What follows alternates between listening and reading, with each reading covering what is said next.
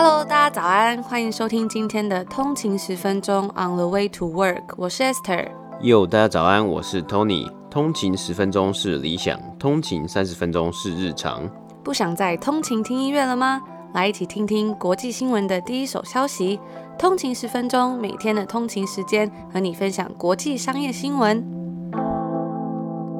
大家早安，欢迎回来通勤十分钟。今天是十月七号，礼拜三。大家早安。那本集由 Marday 手机壳赞助播出。每天生活最贴近的必需品，已经是手机壳啦。当你每天想破头今天要穿什么的时候，手机怎么可以穿的平凡无聊？Marday 融合时事、民音、当代的流行及设计师秉持的理念去做所有的原创设计手机壳，灵感大致。全球暖化、婚姻平权、键盘杀手、小智现今街头潮流，也有酷玩讽刺、清新简约，不同的风格让每天握在手上的手机壳不只能说出自己的想法，还能成为你日常穿搭的一部分哦。嗯，那 Marday 的创办人其实也是我的国中同学啦，所以我觉得能够从以前的懵懂无知啊，就讲一些乐色话，到现在可以彼此分享一些创业的经验。或许这个就是成长的意义吧。我也很喜欢看到身边的人不断在进步啊，我自己也会很想要努力去追上。那也是我们很常跟听众分享的，就我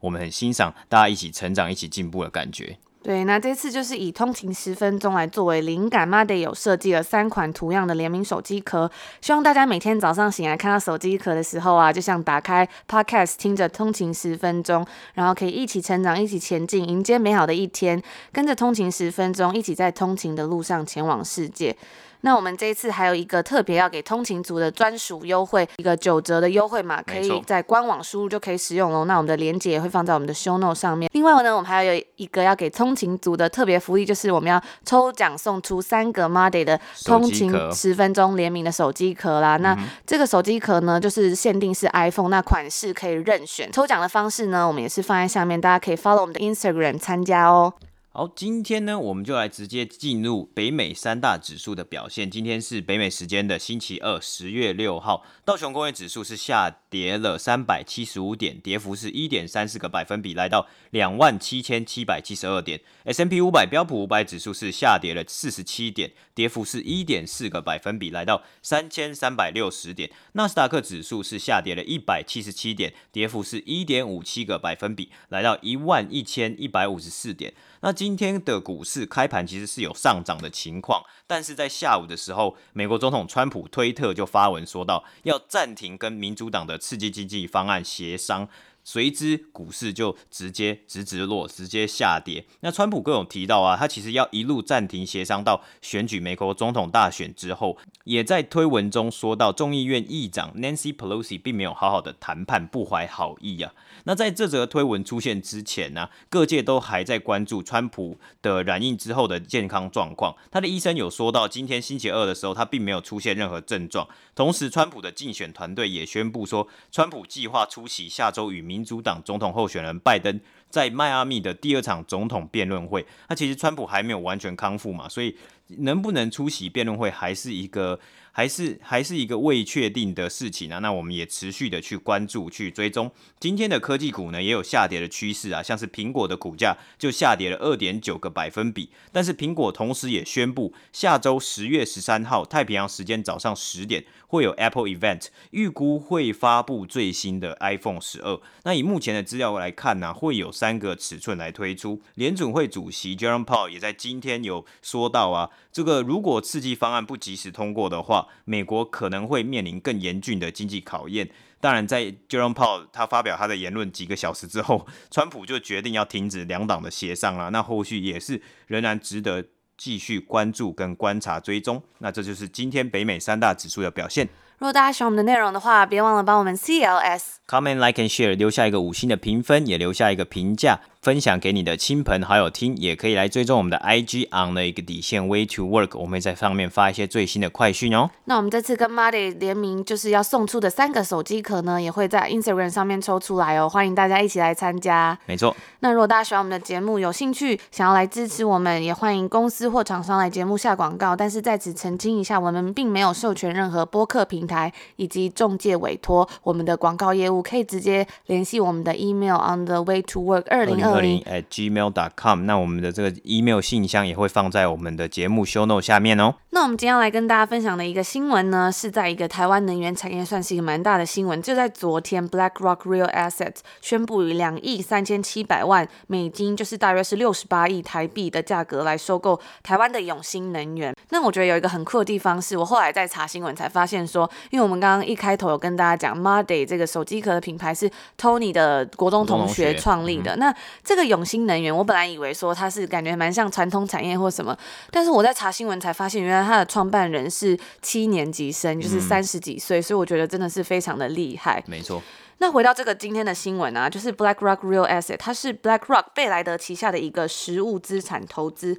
在台湾时间十月五号宣布要透过旗下的管理的私募基金入股在台湾太阳能系统的设计营造商永兴能源的大部分股权，目标是在未来的三到五年内要完成一 GW 的太阳能建置，目标进军其他市场。之后，永兴还是会以原本的名字营运、永续经营为目标。这次的交易透过 BlackRock Real Asset 管理的私募基金进行。这个基金在全球投资很多跟气候有关的基础建设。那其实他们在二零一八年的时候就已经开始跟永兴能源合作，成功在台湾开发建设超过四十项的太阳能专案。永兴能源这间公司呢，我们也来谈一下好了。刚刚讲到它的创办人背景，真的是还蛮有趣，都是非常年轻，然后也是都是台大毕业的，一位是台大电机，一位是台大财经。那这个公司成立于二零零九年，它是台湾在太阳能产业的领头羊。永兴能源拥有三百六十度的整合能力，他们的专业而且经验丰富的团队，还有他们目前所完成的太阳能案开发厂建制，还有维运能力，都成为这一次投资案中最大的亮点。他们有提供一站式的整合服务，协助业主从案场勘查各项核准和备函的申请、电厂电路的设计、结构设计、发包施工、工程控管，还有。之后的电量监控、定期维修到电厂专案融资都有负责，所以也真的是一条龙的服务。那除此之外呢，台湾的再生能源二十年的这个建构机制的稳定度，也是促成这一次的投资一项重要的吸引力。那之后永兴能源也会继续管理他们目前所拥有的案场，并且持续带领台湾的再生能源继续发展。永兴能源其实在这个案子之前呢，就已经跟 BlackRock。还有澳洲麦格里资本、Google，还有这一个美国 Kansas City 都会区最大的一间工程公司 Black and Veatch 合作进行了超过三百五十 megawatts 的专案。BlackRock 的再生能源投资部门亚太区负责人表示说，这次的收购也加强他们当时说要在亚太区投资的承诺。亚太区算是全球气候基础建设部署最快，也是成长最快的一个地方。那台湾这在其中扮演了一个非常重要的角色。台湾政府目前的目标还是希望是在二零二五年以前可以安装二十七 G 的可再生能源，以实现气候目标。目前太阳能的成熟技术在塑造台湾能源的未来上，也是发展了一个非常关键的作用。那未来再生能源会占这个目标大概是八成，其余两成会由离岸风电、水力还有沼气来负责。在去年五月的时候，BlackRock Real Asset 同意向永兴能源以及 J&V Energy Technology 云豹能源收购一百一十五 MW 的太阳能组合，里面有包含十四个项目。那这一次的收购案呢，BlackRock 也表示说，在未来的三到五年间，他们希望从五亿美金可以增加到三十亿到五十亿美金投资在这个再生能源的金额。BlackRock 的常务董事兼再生能源投资的 Portfolio Manager 在去年一个 Bloomberg 的访问中就有表示说，在此期间内，他们表示投资可以达到 Megawatts。那重点还是会摆在澳洲、日本、台湾以及南韩。在二零一八年的时候，BlackRock Real Asset 其实已经向云豹能源收购了台湾二十八项的太阳能投资组合的全部股权，但他们并没有透露金额的大小。那那时候也是他们第一次在台湾投资再生能源的产业，也是有史以来的第一次他们投资水面型的暗场。贝莱德的再生能源是贝莱德实物资产旗下的一个投资团队，他们目前已经管理规模达到六十五亿美金的全球投资平台，那它扩展到亚太地区的投资更是其中相当重要的一个他们的策略。在过去几年中啊，贝莱德再生能源投资团队代表客户投资了超过两百五十项的太阳能还有风力发电案场。其中产生的绿能呢，每年足以为一个如西班牙大小的国家宫殿，所以是还蛮大的。嗯、那 BlackRock Real Estate 其实他们在二零一七年底的时候，也完成了他们第四支专注在亚洲的房地产基金，规模达五亿美金。根据这一个 Deal Street Asia 九月的报道，BlackRock Real Asset 已经为他们第五支基金筹集了最初的三亿美金。那上周他们又为旗下的全球可再生能源基础建设募到了额外的三百四十二 million，也就是三亿四千两百万美金。约有三十五位投资者对这个基金做出额外的承诺。BlackRock 在全球再生能源产业这么努力的晋级，是因为他们其实相信说，在未来全球发电上会有巨大的转变，在三十年内会从使用三分之二的化石燃料转变成使用三分之二的再生能源。那我记得我们之前有一集也跟大家介绍这个沃旭能源，然后有很多通勤族也是非常感兴趣，甚至有通勤族跟我们说他是在这个产业工作的。作的那全球的绿能转变将会持续进行。根据 Bloomberg New Energy Finance 表示说。太阳能与风力发电将需要全球约一百亿美金的投资才可以完整的继续进行。那我们就最后补充一下刚刚提到这个背景小故事，在查这则新闻的时候，有发现了这一个创办人的故事小故事。在二零一七年，立法院正将会馆屋顶型的太阳能站启用，虽然那一次的这个装置容量不算大，但背后的团队是非常的引人注目，因为那时候维持营运以及持有太阳能电站的云豹能源董市长张建伟、执行长谭宇轩以及工程商永新能源董事长兼总经理汤梦汉，他们都是七年级生。谭宇轩一二年与高中同学汤孟汉成立永新，专攻电站系统工程。他们两个很快就受到日本太阳能电站的庞大商机，后来成立了这个 Asia Power。然后在二零一二年的日本绿电元年就杀进了市场。汤孟汉他是具有日语能力跟产业经验，加上商学院的背景的。谭宇轩熟悉金融财务操作，在日本算是还蛮少见的台湾团队。那张建伟的部分，他在台湾成立了这个亚洲电力，成为 Asia Power 的资金源头。三个人合力在日本开。开发上百个电站，直到日本逐渐下修签订长期采购的合约费率，他们就决定把重心摆回来台湾。张建伟继续延揽谭宇轩担任执行长，在一六年成立云豹能源，专攻太阳能案场开发管理，然后案场的电站系统工程，云豹则与汤梦汉领军的这个永兴密切合作。那我觉得看到哇，七年级生呢，他可以创立了一间这样子的公司，然后想要经营永续能源的发展，我们都觉得是非常的厉害的。所以就像我们开头跟大家分享这个 Made 的手机壳，我会觉得说。看到这些故事，我都会觉得更有动力吧。嗯，而且我觉得其实他们很厉害的是，他们在一二年的时候就察觉到了这个趋势，然后要决定要来投入在这个市场里面。有时候就是不断的去发掘说哪一个地方有一些潜能，当然它可能还没有蓬勃发展，但是你就认为它是有潜能的话呢，就会有机会继续来耕耘，然后之后就有机会变成市场上抢占比较大市占率的 player。所以要怎么样可以持续关注呢？就是要继续收听通勤十分钟，分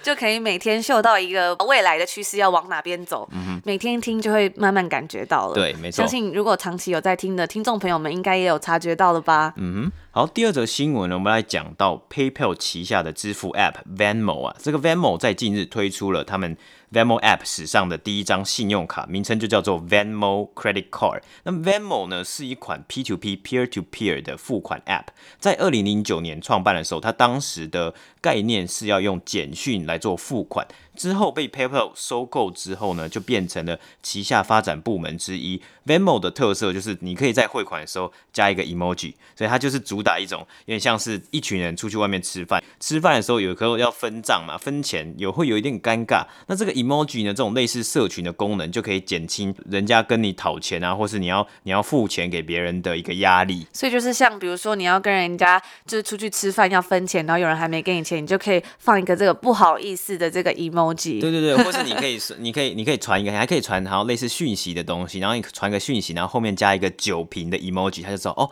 这一笔费用是酒瓶的，然后另外一个人就可以回传他的费用，emoji 也标一个酒瓶，就知道哦，这个笔费用是酒钱，是我们这一次出去的酒钱，这样。这个功能呢，其实也让年轻用户更愿意去使用这个 app。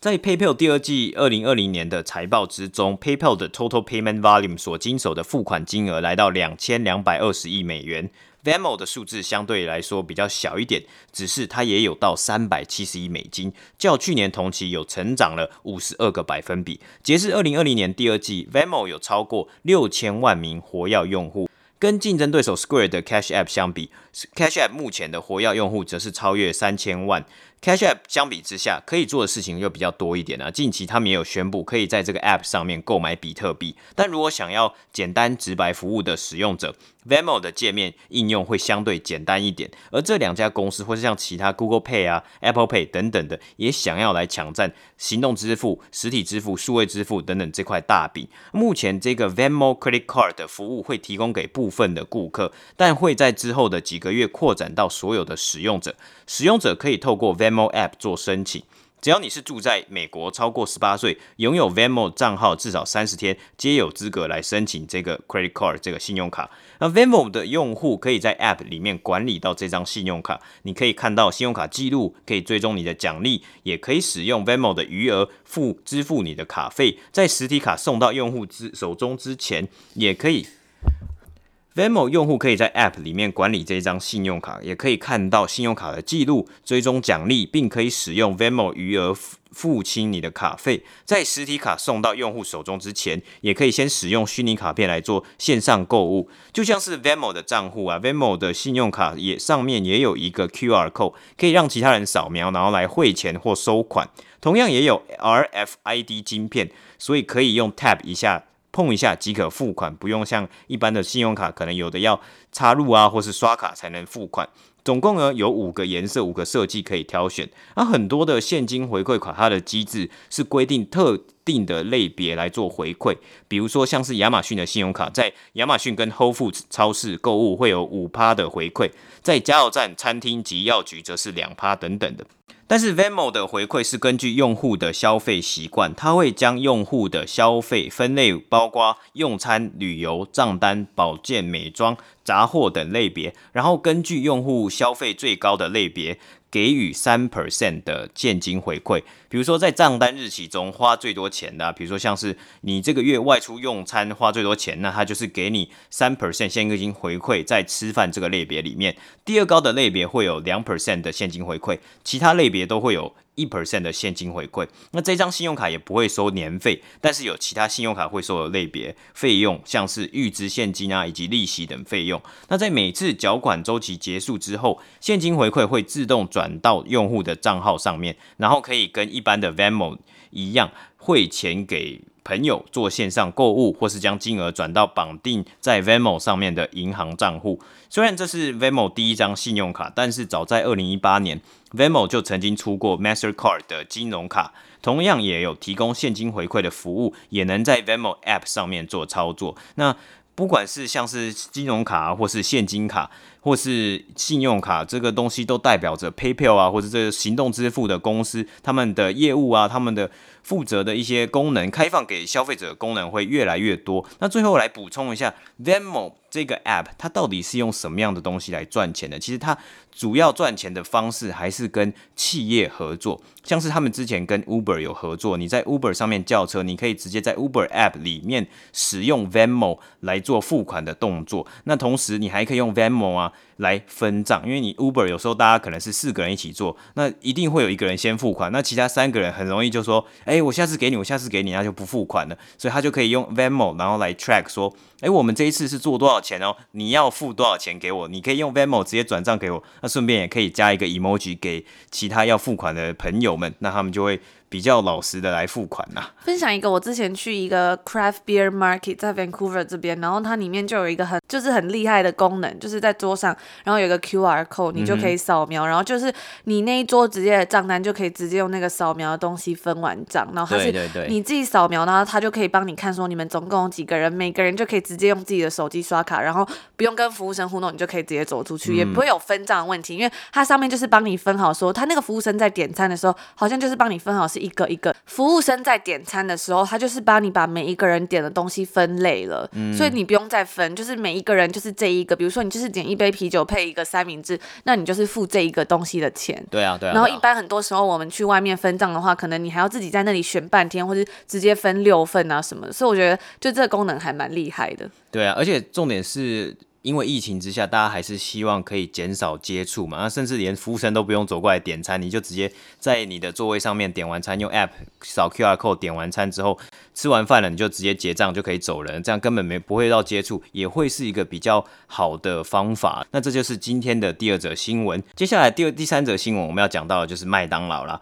那现代的小朋友啊，其实可能不会太喜欢买快乐儿童餐，那对麦当劳来说啊，就是时候要转移目标了。继九月我们有报道过嘻哈歌手 Travis Scott 的麦当劳联名套餐卖爆之后，麦当劳又要跟中南美洲雷鬼动 Reggaeton 明星 J Balvin 推出限定套餐。J Balvin 也是现在首屈一指的歌手了，因为他们这两个人啊，他们都对麦当劳有独家的喜爱，所以也推出自己喜欢的套餐。J Balvin 的套餐是大麦克，然后没有加 pickle，就没有加黄瓜，然后中薯加上番茄酱，以及加上最后一杯。Oreo 冰旋风所组成的这个套餐，在 Travis Scott 联名之前呢、啊，其实麦当劳上一次跟名人联名，就是 Celebrity 明星联名的套餐，要追溯到一九九二年跟 Michael Jordan 的联名，所以那个时候很厉害的人物、很风云的人物是运动员，但现在很风云的人物就变成了。嘻哈歌手，而 Travis Scott 的联名套餐也从九月初卖到了十月四号，也就是说已经结束贩卖了。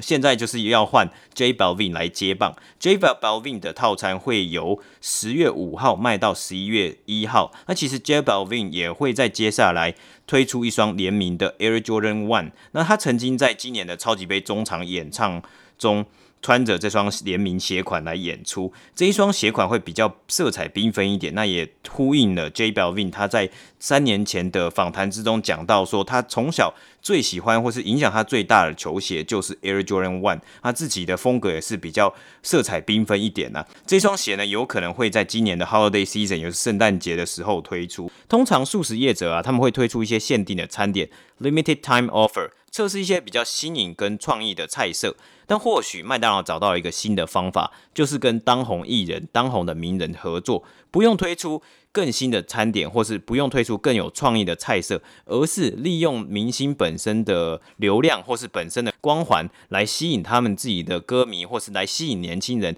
进到店内消费。那 UBS 就做了一个美国连锁店的调查，发现因为 Travis Scott 套餐，麦当劳九月的销售有显著成长哦，也会让今年本来就成长许多的同店数据涨幅有可能来到两位数。这个套餐呢、那时候卖到甚至一度原料短缺。所以最后分析师就写到，这个联名啊，就可能会让这些产品，麦当劳的产品受到更多人接受，也会吸引更多年轻人消费者回到或是踏入麦当劳来做消费。FactSet 对于麦当劳第三季同店销售数据，相比去年同期的预估其实是下降五点三 percent。但是仍然可以持续关注麦当劳会不会缴出好成绩。麦当劳会在十月二十七号公布今年第三季的财报，届时我们也会来做后续的报道哦。那这也就是今天的新闻播报。那就是我们今天要跟大家分享的几则新闻，也希望大家还喜欢。那最后就是，如果大家参与我们的手机壳抽奖，就是一个 On the Way to Work 的手机壳，嗯、我自己是觉得还蛮漂亮的，就是早上看到起来应该心情会很好。对，就看到那个后面有 On the Way to Work，就有一种很有动力，可以感。感觉可以继续努力的感觉吧，没错。那也是希望把这种感觉分享给大家。毕竟有时候工作啊，或者是生活，总是会遇到一些比较不顺利的事情。但是还是很希望我们每天在节目上啊，或者是甚至是看到这个手机壳，大家就会有一些比较好的心情。嗯哼。那这就是我们报道啦，我们明天见。明天见，拜拜。拜拜。